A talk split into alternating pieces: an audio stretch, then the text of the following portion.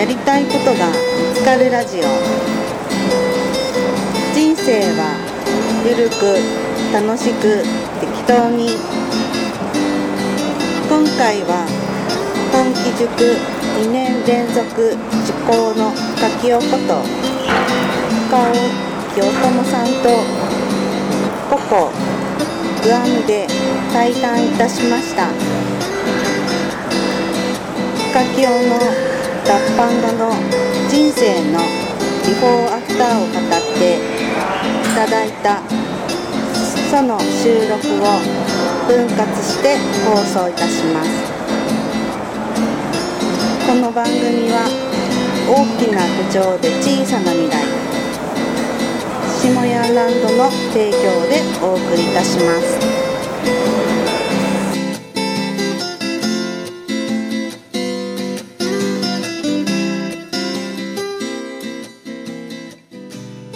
見た中の、もう集大成やね。かもしれんよね。だから結局自分がやったこと体験したことがひっつくだけやからね言葉と。だから昔の人だからすごいのよね。そうやってそうやって言葉になんかそういうメッセージを多分込めといてくれはったやろね。僕らはそれを使って生きてるだけで。それに気づくのねふと。そうやね、あのね、えー深清がね、あの今までいろんなえー勉強学びいろんなあー講座とかセミナーとかね、いろいろ受けてきたと思うんですね、例えば俺やったらさ、今俺がまあその30代からこの世間の自分が人生成功するために勉強してきた人っていうのは、あの神田正則さんに本田健に、えー斉藤ひとりさんに、中村文明さんに、こんな感じやねんな。でだからこそ俺のそのマーケティング理論とかは神田さんから根付いたものやしであのキャッチコピーとか、ああいうなんかこうもうなんか読みたくなるような本のタイトルつけるなんかまあ世界一うまいと思うんだけどね、で深清はね、えー翡翠小太郎とか、心屋さんとか、えーなんかそっちのなんかこう言葉の専門家の人たちの,、おその心理学とか、えーそういうのをすっごく多分学んできてそれがね自分のあの生き様とこう兼ね合わさって、その今のね言葉を大事にする伝え方っていうか、その深清の文化が出来上がってきてるんじゃないかなと思う。違う？大いにあると思うよね。うん。うん。だから僕の中でそのね人生の中でずっとね昔僕そのし中学校高校大学って、まあ、あるキャンプとかいろんなボランティアをしてたの。ね、で結局その時から僕子供とかをキャンプにせ連れてったりとかいろんな研修企画してやったりとかいうのをやってたしでもうその当時からもちろん先生にもなりたかったから先生になってやる時もそうやけど結局人の心を動かすじゃないねんけど僕多分揺さぶる的なことを無意識にやってたんやと思うのよ。なんかそうやる気にさせるというよりはなんかもうやってみたいとかその気にさせるみたいなのが自動的になんか上手くなってるの、うん、だから同じこと言うてもそのククラスの子ら子らでしたらなんかこううわってこうやる気が出るとかね。あこんなんはほんまに学校現場でも何でもそうやったけどあったしその時に結局やっぱ自分の中でどうやったら相手に納得いくように伝わるんやろうっていうのをいろんななんか体験とか言葉とかこう組み合わせて多分作ってたからそれは大きかったかもしれないね。その深清のさ、学校時代ね、まあ深清のそのまあその理想論があるやん、それと現実の学校のこう現状っていうのが、まあそんなこと言うたって言うたってその学校は学校の中でいろんなマイナスの出来事があったり、ネガティブなねあの反抗勢力もあったりすると思うんだけど、それとの兼ね合いはどうやった？いやでもねこれがありがたいことにちょうど僕このこの世界入る前からぐらいやけどだんだんだんだん自分の中でも変わってきたのね。これが本当に一番長くいた10年間いた学校です。のもちろん生徒との出会いってすごく大きかったんやけど、初めのうちは僕も周り結構ねどっちかというと周り結構見る見るタイプというか、人優先してこう動いてしまうタイプやったからいうのがあったけどその中でも結局なんかそのルールの中でできることないんかって工夫してやるのが割合好きやったから。ああなるほど。うん、じゃあこれならギリギリセーフよなとかこれならいいよなとか。へで、まあ、このうちその最後の後半のその2年ぐらいはねいろんな聞いてくることをやってこれおもろい思ったら取り入れて朝礼もやったしお絵文字もやったしおなんなんや隣のクラスだけ異常になんか変なこといろいろやってやるねって。え非常に盛り上がってるやん。そうそうそうなんでなんてもうだってほんまいっぱいいろんなことやったけどもうその都度だってもう朝の会終わった時点で違うんやもん隣のクラスと僕雰囲気がそしたらさ、うん。その東京のクラスだけイエーイってみんなななんか前向きに盛り上がってるやんか、うん。ということは結局波が立つやんか、うんうん。その波に立ったものに対して上から押さえつけてくる圧力とか、反対勢力とか、うん。そういうのなかったの？なかったねなかったね。って結局その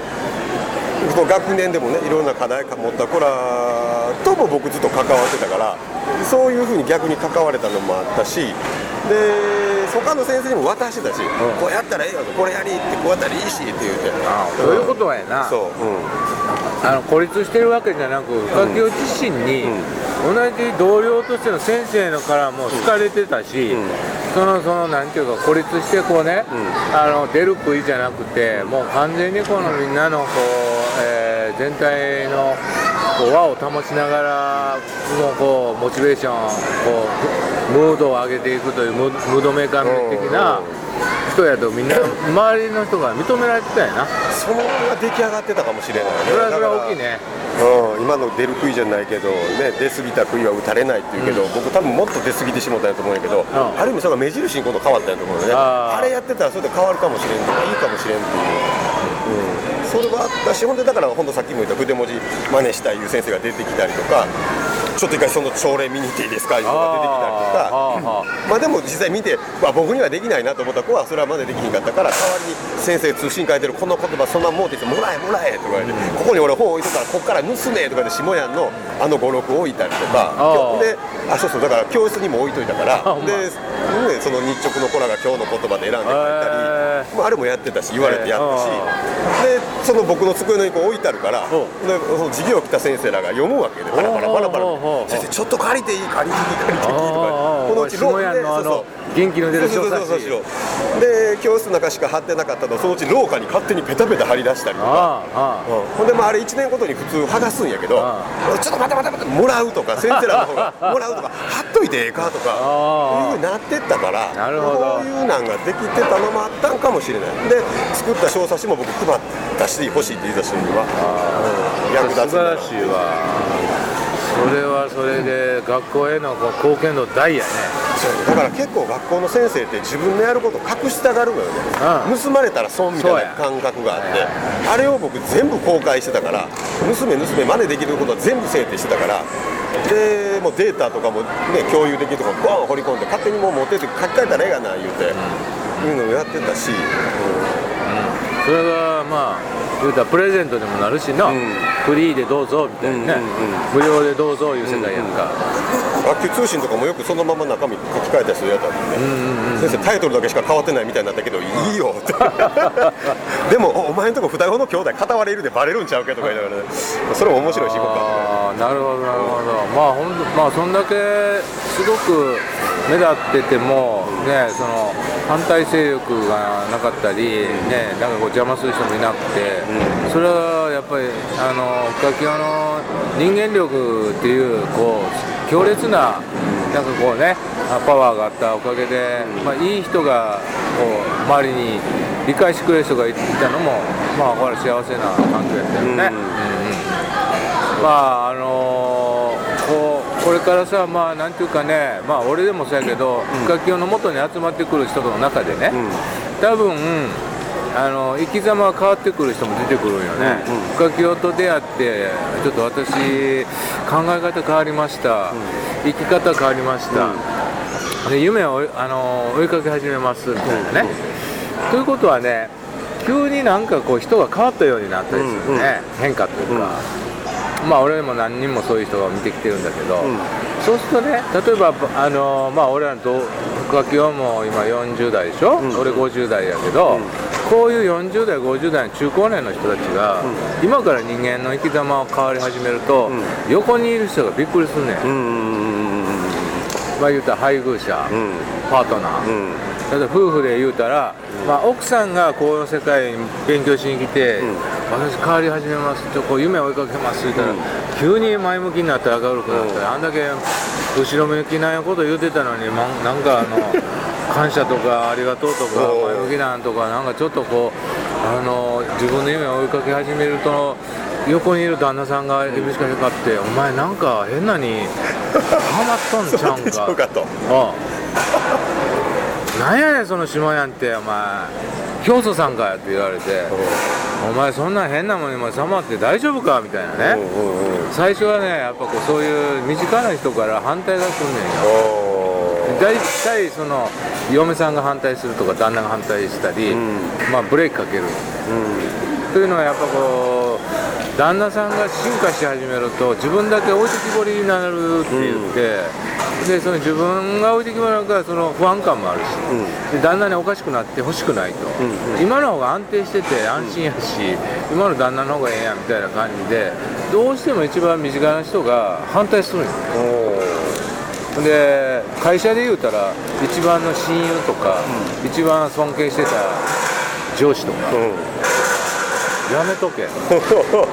お前それだけやめとけってお前それでお前子供をお前路頭に回してどうすんねんとか言って誘って誘ってくるね。俺もそうやったから。一番信頼してた一番仲のええ人から順番に濃い濃い反対が来るねん。うん。だからそれがねやっぱこれからね深木のところにこう来てね、うん。そのどっちか来てると思うよね。だ夫婦で一緒に来るのは少ないから、うん。で旦那さんだけが来てるか、うん奥さんだけが来てるか、うんうん。家帰った時にその空気感の違いにこっちはめっちゃポジティブというか明るい感じで家帰ってめっちゃネガティブなシャワーがやってる。それが現現実なんよね、うんでそのこうバランス取れない人はすごいやっぱこう心の悩みを持ったりとか一気に一気になんかねあのしぼんでしまうこともある。あその出花をくじくというか、もう旦那に反対されたからいけませんみたいな。それでまた元に戻っちゃう。そういうのはねまあ僕のこう流れの15年間のこうねワンデーセミナー来て変わる人がいるから、よよく言うんだけど、そのうちさ、うん。自分めっちゃ変わり始めてるから、うん。旦那がめちゃめちゃ反対してくるよ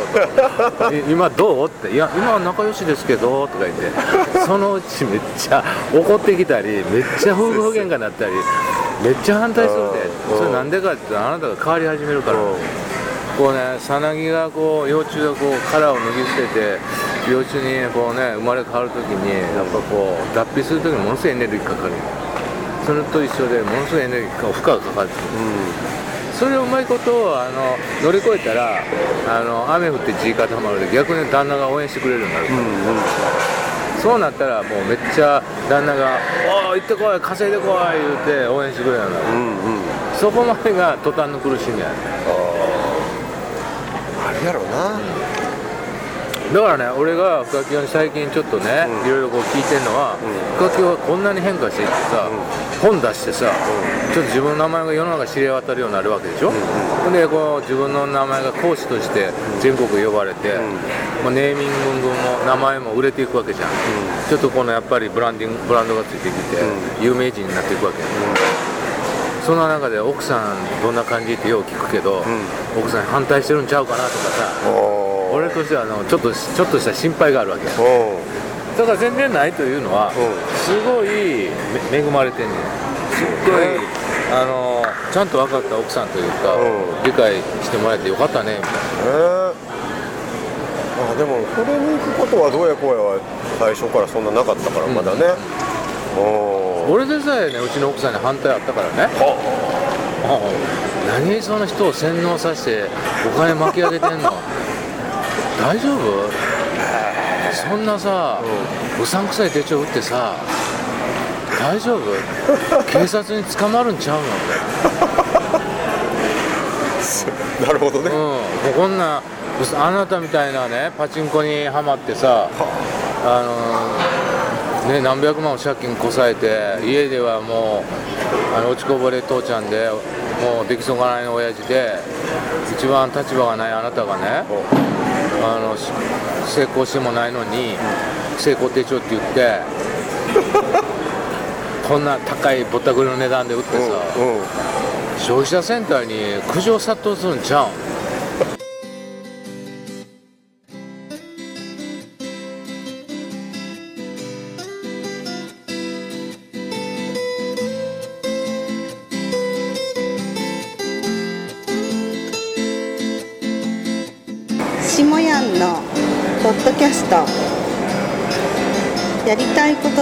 ことが見つかるラジオ。人生はゆるく楽しく適当に今回は本気塾2年連続受講のガキオことガオ清友さんとポコグアムで対談いたしました。深清の脱藩後の人生のビフォーアフターを語っていただいたその収録を分割して放送いたしますこの番組は大きな手帳で小さな未来下ヤンランドの提供でお送りいたしました。